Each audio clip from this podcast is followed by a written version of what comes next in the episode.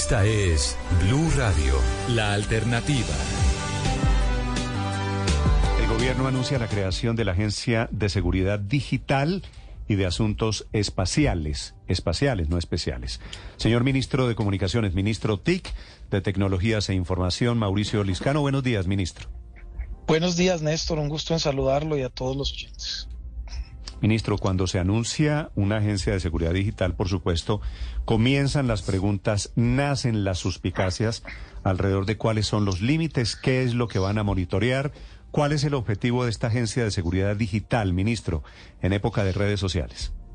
Sí, yo le agradezco mucho la pregunta. Nosotros tenemos una propuesta muy importante desde el gobierno y es, por supuesto, volver este un país digital, desde la conectividad, los ecosistemas de educación y, desde los sistemas de innovación y, por supuesto, educación digital. Pero si queremos tener un país digital, pues tenemos que tener seguridad digital.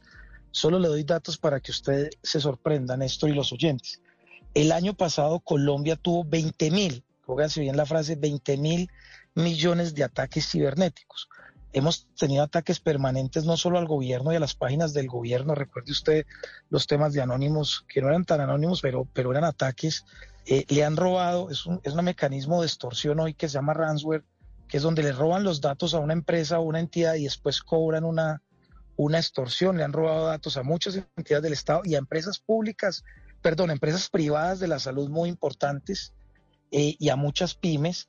Entonces tenemos 20 mil millones de ataques, crecimos entre el 2022 y el 2023 un 83% en ataques cibernéticos. Ustedes saben no solo lo que pasa, la que acaba de explicar en, la, en sino el phishing, que es que le sacan a la gente los datos, le sustituyen los datos. Esto le pasa a muchos colombianos que les quitan los datos, les cambian las claves, le roban la información, le roban la plata y hackers que atacan permanentemente empresas.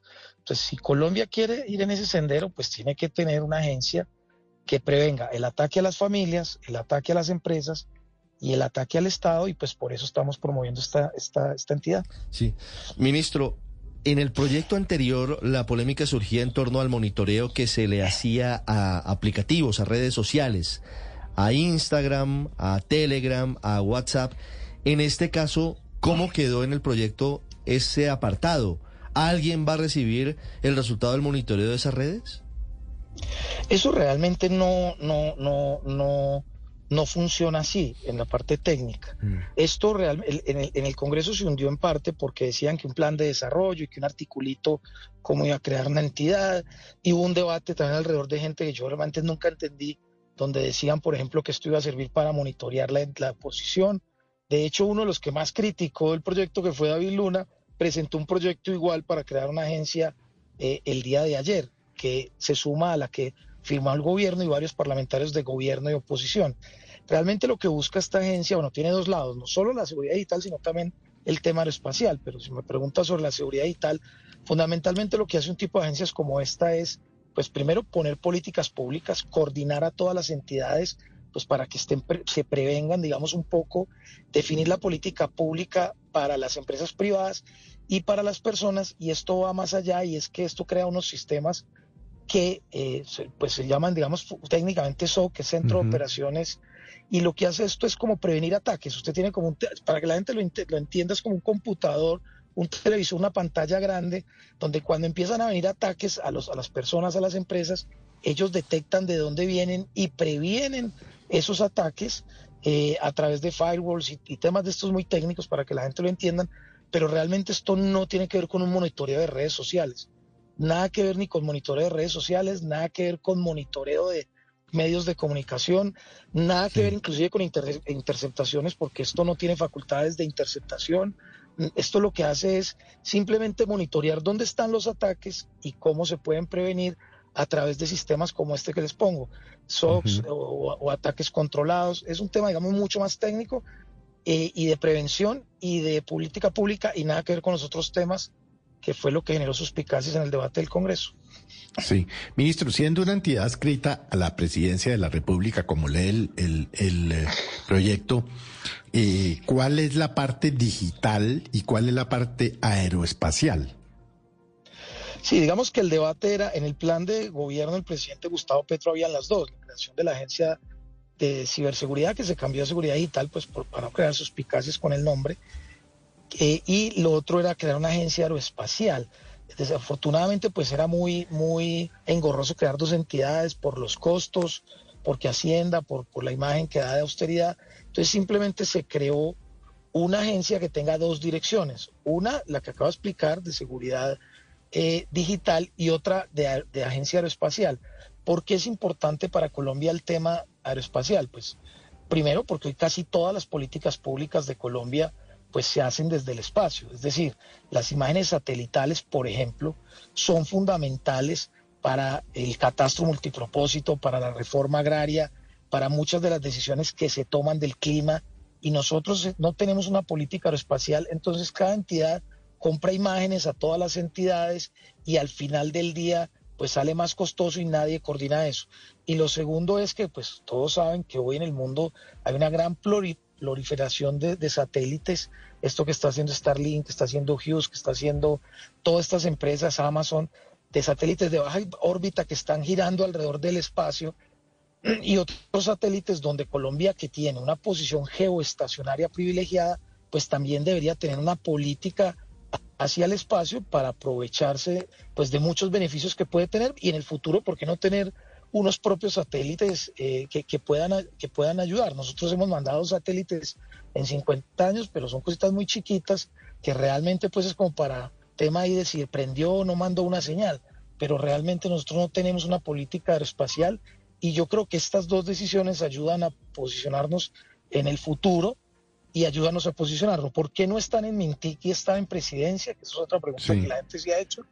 Es porque tiene que ser transversal, digamos. Yo no puedo, o sea, necesitamos coordinar temas de agricultura, temas de defensa, temas de otros ministerios y presidencia es mucho más transversal que un solo ministerio. Son políticas más transversales. Sí, pero, pero ministro, ¿por qué no fortalecer lo que ya tiene el país en materia de seguridad digital, que no de, de, de, espionaje, que es toda esa parte que tiene la dirección de la Policía Nacional, la DIPOL, que es muy importante en el tema de hackeos, de ciberataques, de mm, sexting, bueno, todo esto que usted conoce mejor que yo, por supuesto.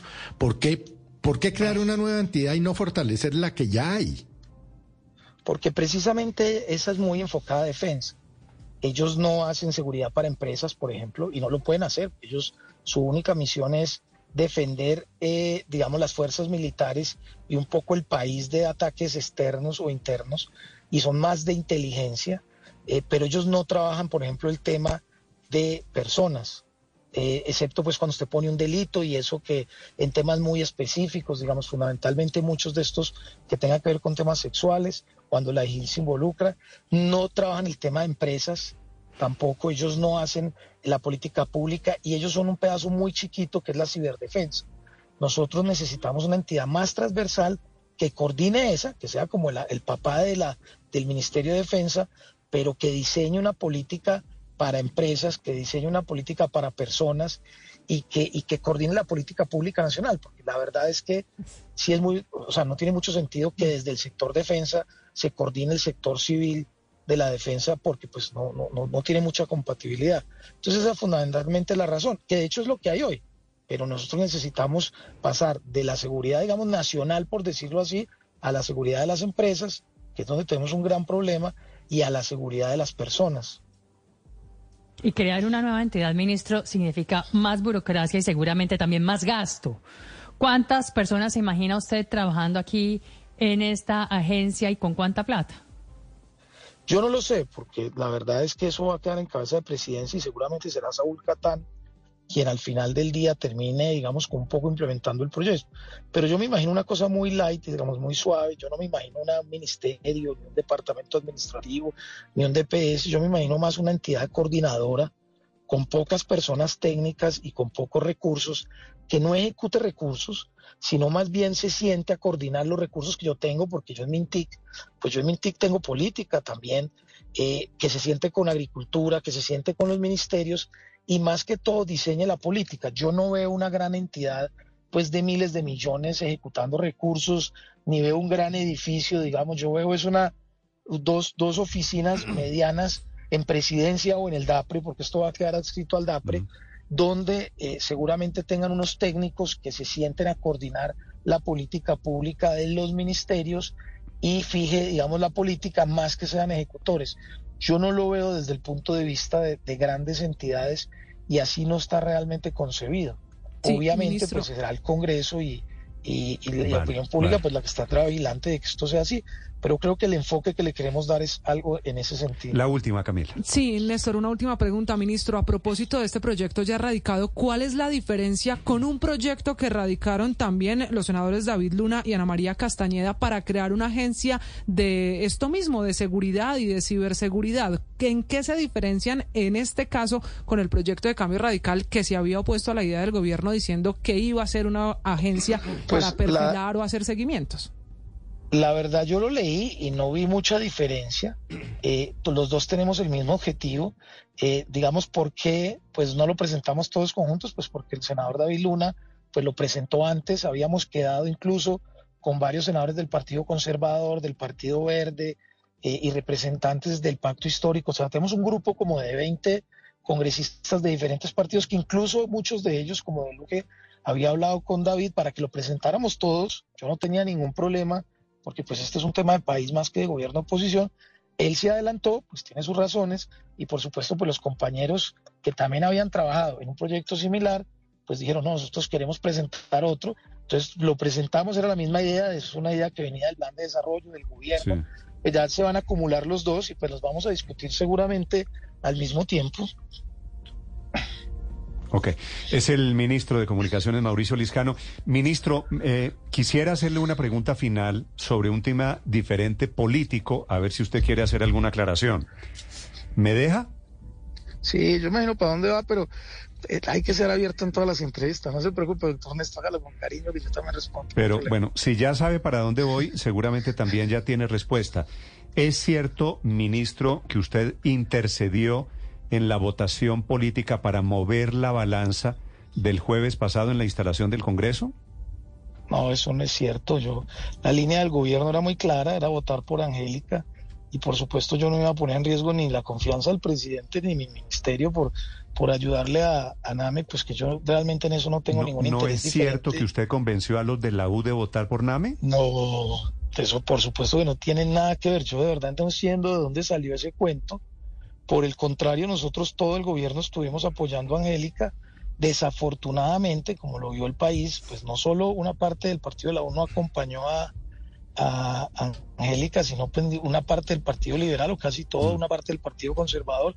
Es decir, eh, la coalición de gobierno en la votación para Angélica no funcionó, ni en la U ni en otros partidos, pero no es cierto para nada que yo haya intervenido en eso entre otras cosas por lo que le digo, yo para qué, qué riesgo, qué, interés voy a tener yo de perder la confianza del gobierno y del presidente en un tema donde ya hay una instrucción clara del ministro. Y el otro, el otro cuento, ministro, también se lo pregunto. ¿Es cierto que usted se salió del, en la mitad del discurso del presidente? No, eso no es cierto. Yo me salí, en, yo me salí al final del discurso del presidente porque yo estaba citado precisamente a una reunión en Palacio con el presidente. Es decir, a la hora, eso fue lo que generó la suspicacia, que la gente no me vio en la, en la plenaria. Mm. Y yo no fui a la plenaria porque estaba en una reunión que el presidente me había citado en Palacio y yo estaba reunido con él. Entonces, eso lo mm. sabe, pues, obviamente, el presidente y el ministro del Interior y todos. Lo que pasa es que como yo no fui a la plenaria porque estaba precisamente citado en otra reunión, pues la gente pensó que yo me había volado y no estaba en la plenaria en razón de haberme escondido o no haber querido colaborar con el gobierno. Esa es realmente donde nace la suspicacia. Sí. Eh, muy bien, eh, pero, ministro. Pero, ministro, es que el presidente se quedó una hora más después del discurso en, en el Capitolio escuchando la réplica de la oposición. No, yo estuve ahí hasta el final. Yo estuve hasta el último minuto que el presidente estuvo y yo salí con el presidente del, de, la, de, la, de la plenaria de la Cámara. Yo estuve hasta el último segundo, ahí pueden ver los videos. Pero no me dice que se salió, caminando. no me dice que se salió al final del discurso del presidente. no, no, no, no, no, yo no me salí. No, no, no, entonces había una confusión en lo que dije. Yo no voy a la plenaria del Senado, a la votación del Congreso de la elección, porque estaba con el presidente en la Casa de Nariño. Pero yo sí estuve hasta el último minuto, el último segundo que habló la oposición Es más, juntos el presidente y yo salimos caminando del salón elíptico donde se dio el discurso de la oposición a la casa de Nariño. Eh, eh, yo Vale. estuve hasta el último minuto, ahí están los videos. Como se da cuenta, ministro, todo el mundo está pendiente de los pasos, todo el mundo está pendiente de cualquier seña. Le agradezco las aclaraciones, ministro, muy amable. Y le agradezco las preguntas. Un abrazo. Gracias, señor. Ocho